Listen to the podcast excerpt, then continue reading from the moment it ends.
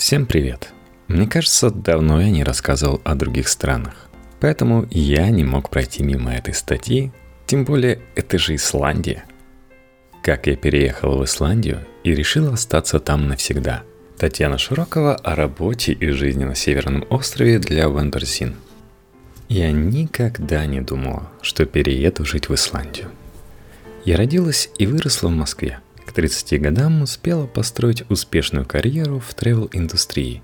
И если и планировала куда-то переезжать, то в страну с более теплым климатом, чтобы продолжать работать в своей сфере. Но в 2011 году на конференции в Исландии я познакомилась с будущим мужем. А после свадьбы, через два года, приехала в Рейкьявик. В моем знакомстве со страной разразился шторм – меня поразило, насколько сильными могут быть порывы ветра и как быстро может меняться погода.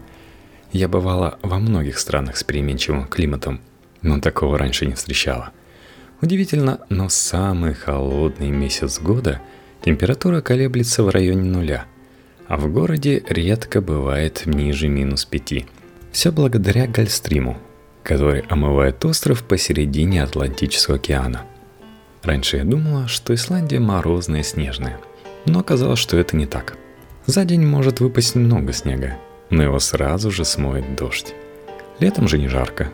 Дни, когда воздух прогревается до 18-20, приравниваются к национальному празднику и никто не работает. Мы с будущим мужем решили, что перед тем, как переехать в Исландию, сначала я приеду на 2-3 месяца, посмотреть, как тут живется – Обоим было понятно, что контраст между Москвой и Рикьявиком колоссальный, поэтому без пробного шара было сложно решиться. Вопрос о том, чтобы муж переехал ко мне в Россию, не стоял. Он был в Москве, и ему все понравилось. Но жить он здесь был не готов. Лето 2012 года я провела в Исландии, и тогда окончательно решила, что хочу сюда переехать. За это время я успела путешествовать по стране – посмотреть, как живут исландцы, начать понимать их менталитет и отношение к жизни. Семья мужа меня приняла очень хорошо, а так как семьи в Исландии большие, скучать было некогда. У исландцев принято проводить много времени с близкими. Летом, например, выезжать с палатками за город. Кемпингов огромное множество. И там все оборудовано для комфортного проживания на природе.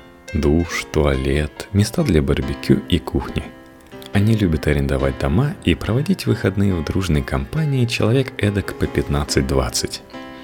Конечно, одно дело провести пару месяцев в Исландии, а другое – начать строить новую жизнь. Меня успокаивало, что я в любое время могу приехать в Москву. Исландия – это не край земли, как принято думать.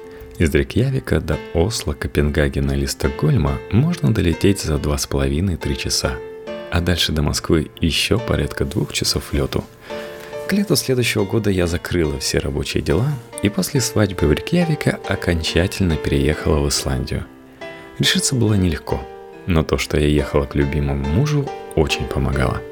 В первые несколько месяцев, когда я начала погружаться в местную жизнь, было непривычно сознавать, что все надо начинать с самого начала. Искать местный круг общения. Русских здесь было немного. Работу, привыкать к отсутствию каких-то продуктов – найти своих парикмахера и мастера по маникюру и так далее. Было ощущение, что у всех вокруг устоявшаяся жизнь, а ты стоишь перед открытой коробкой с легой, и тебе только предстоит ее построить. Возможно, если бы я переезжала на 10 лет раньше, то и не заметила бы все эти нюансы, но теперь прочувствовала их в полной мере. Сразу же мне нужно было подать документы на вид на жительство. По местным правилам, если ты выходишь замуж за исландца, то три года живешь по годовым видам на жительство. Потом получаешь статус постоянно проживающего и параллельно можешь подавать на получение гражданства. Через три месяца мне по почте пришла карточка. Документ, подтверждающий мое легальное проживание в Исландии и пребывание в шенгенской зоне. Все казалось не так сложно, как я думала. В Исландии благоприятная почва для инноваций. Креативный дух исландцев, подкрепленный неплохой IT-школой, производят на свет по большей части успешные стартапы. Некоторые из них финансируют местные инвесторы, некоторые – венчурные фонды Кремниевой долины. С лета 2014 года я работаю в метапоисковике авиабилетов DoHop, который за 10 с лишним лет по сути перестал быть стартапом, но не растерял уникальный дух. Моя задача – привлекать партнеров, онлайн-тревел-агентства, авиакомпании. Технологии – новая для меня сфера деятельности, так что и здесь мне пришлось начинать все с самого начала. Хотя, конечно, прошлые связи помогают. Исландцы начинают работать не позже 9 утра, а летом и того раньше, с половины восьмого. Чем быстрее начнешь, тем быстрее закончишь. Средний рабочий день в стране небольшой, так что многие свободны уже в 4 часа дня. Если компания просит остаться после работы, то, во-первых, это остается на твое усмотрение, и, во-вторых, тебе полагается двойная плата. Все стараются соблюдать баланс между работой и личной жизнью – а перед Рождеством и Новым годом дают зачастую один-два внеплановых выходных дня. Или, как это было летом, отпускают пораньше посмотреть матч, если сборная Исландии по футболу играет на чемпионате Европы. Исландцы – очень спокойный народ. Сложно представить ситуацию, которая вывела бы их из себя. Они считают, что все само рассосется. Поначалу мои коллеги недоумевали, Почему я начинаю волноваться, когда, например, дедлайн на носу? А наши разработчики еще даже не смотрели задание. Они мне на это невозмутимо говорили. Ну да, вряд ли мы это сделаем до завтра, но скорее всего на следующей неделе закончим. Пусть не волнуются. И это распространяется на многие аспекты местной жизни. Еще после переезда в Исландию меня удивило, что летом практически вся страна уходит в отпуск на месяц, а то и на 6 недель. Обычно это происходит в июле-августе, так что офис наполовину пустеет. Мне после московских реалий, когда уйти в отпуск на две недели, не выпуская из рук телефон, постоянно проверяя почту и получая звонки, считалось непозволительной роскошью. Это было удивительно. Но, как показывает практика, Земля из-за этого не останавливается. Люди возвращаются на работу отдохнувшими и довольными и продолжают трудиться. В Исландии один из самых высоких уровней налогов. Начинаются они с 37% на минимальной зарплаты и растут в зависимости от уровня доходов. Жить в Исландии довольно-таки дорого, даже по сравнению с Москвой. Продукты, произведенные в стране, стоят недешево из-за стоимости сырья и рабочей силы. Много импортируется морем или по воздуху. Большая часть скоропортящихся товаров, такие как фрукты, например, попадают на остров на самолетах – Новый автомобиль в Исландии стоит до раза дороже точно такого же в Москве. Литр бензина на сегодняшний день, когда исландская крона достаточно сильна, стоит 1,7 евро или 109 рублей. Шокирующая цена для человека, который переехал из страны, где литр бензина стоит меньше тридцатки. Местная медицина считается бесплатной, но за каждый прием врача нужно платить от 10 до 30 евро – Плюс нужно оплачивать полную стоимость лекарств, пока общая сумма за год не достигнет 2780 евро. После этого подключается страховка, которая может покрывать до 90% стоимости лекарств или операций. Так мне сделали операцию меньше, чем за 10% от общей стоимости. Она стоила 400 евро, а я заплатила 250. И да, Медицинскую страховку ты не покупаешь, как, например, в США, а просто получаешь из своих же налогов. Но все же, помимо страховки, помочь с возмещением или оплатой медицинских расходов может профсоюз, если ты являешься членом и платишь взносы. Также профсоюз следит, чтобы уровень твоей зарплаты был не ниже среднего по рынку, соответствии с твоим образованием и опытом работы – к нему всегда можно обратиться за советом, если вдруг кажется, что работодатель не соблюдает твои права. Хотя ни со мной, ни с кем из моих знакомых таких случаев не было. Исландцы невероятно гордятся своим национальным языком. Он один из старейших в мире и дошел до наших дней с незначительными изменениями. Его обязательно нужно выучить, чтобы получить гражданство. Поначалу мне было очень непривычно. Ты вообще не понимаешь, о чем идет речь и даже не можешь догадаться. Сейчас все уже намного проще. Хоть я и не говорю по-исландски, но хотя бы понимаю общую суть беседы. Второй язык в Исландии – английский. На нем говорит более 90% населения.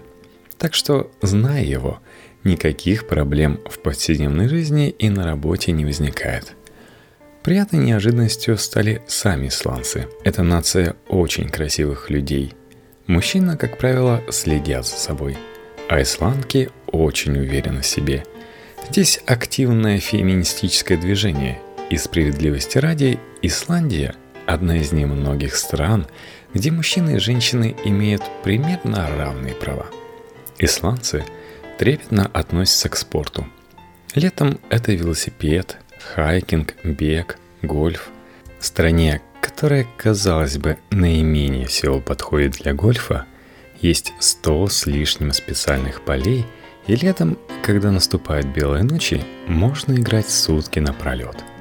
Для хайкинга и трекинга разработаны тысячи маршрутов, от несложных однодневных до горных, занимающих 3-7 дней и даже больше. Я никогда не была фанатом хайкинга – но очень прониклась им после похода в кратер потухшего вулкана.